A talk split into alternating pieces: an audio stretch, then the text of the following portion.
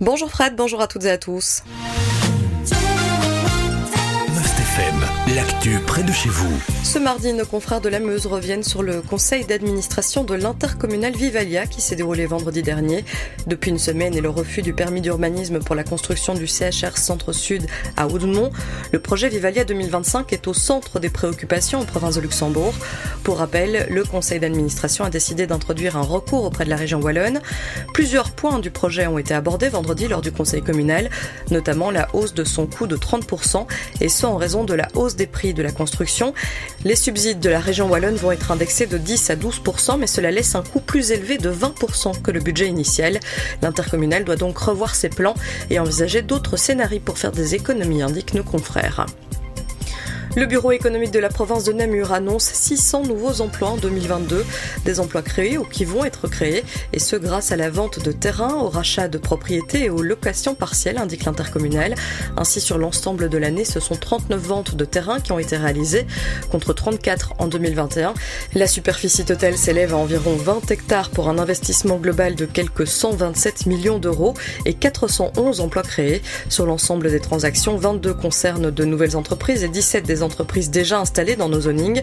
Une tendance stable puisqu'en 2021, ce sont aussi 600 emplois qui avaient été créés. C'est par contre la première fois que les parcs d'activité du BEP dépassent la barre symbolique des 18 000 emplois générés par près de 1500 entreprises. Le BEP souligne qu'il y a des projets d'envergure comme la construction du pôle logistique de distribution des vaccins de GSK.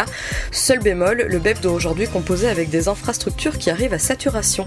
Sur ces 36 parcs, le taux d'occupation est de 92,6% avec 17 parcs totalement saturé et 11 où il reste moins de 5 hectares disponibles à la vente, notamment à Achen et Auvelay.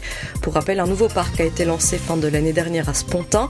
Le BEP prévoit aussi d'agrandir celui d'Avelange ainsi que celui de Ciné-à-Moi.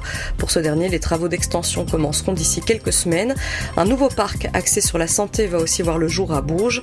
Le chantier qui porte sur une dizaine d'hectares a débuté il y a quelques semaines.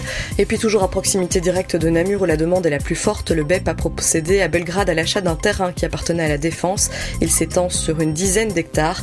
On y trouvera notamment un centre de formation géré par l'IFAPME et le Forem. Les deux projets devraient être opérationnels d'ici fin 2025.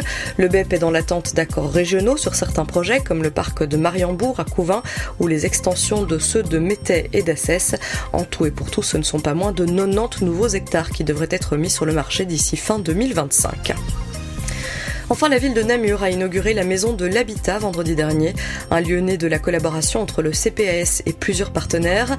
Cette maison de l'habitat doit permettre de rassembler en un seul lieu tous les interlocuteurs impliqués dans le secteur du logement.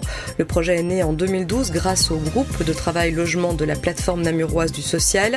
La création de cette maison de l'habitat, c'est donc la concrétisation de plusieurs années de travail, souligne le président du CPAS à nos confrères de la Meuse. Ce type de projet existait déjà à Tournai.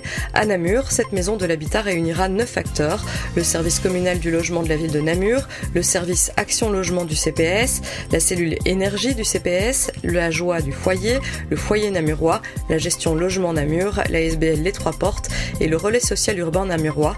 Cette liste n'est pas limitée et tout organisme jugé pertinent pourra l'intégrer, souligne encore nos confrères. Ce nouvel outil sera ouvert à partir du 6 mars, ce lundi donc. L'organisation se fait sous forme de permanence, des permanences qui pourront être adaptées en fonction de la demande. Voilà qui termine ce point sur l'actualité des provinces de Namur et de Luxembourg. Je vous souhaite de passer un très bon début de journée à l'écoute de Must FM. L'info proche de chez vous, aussi sur mustfm.be.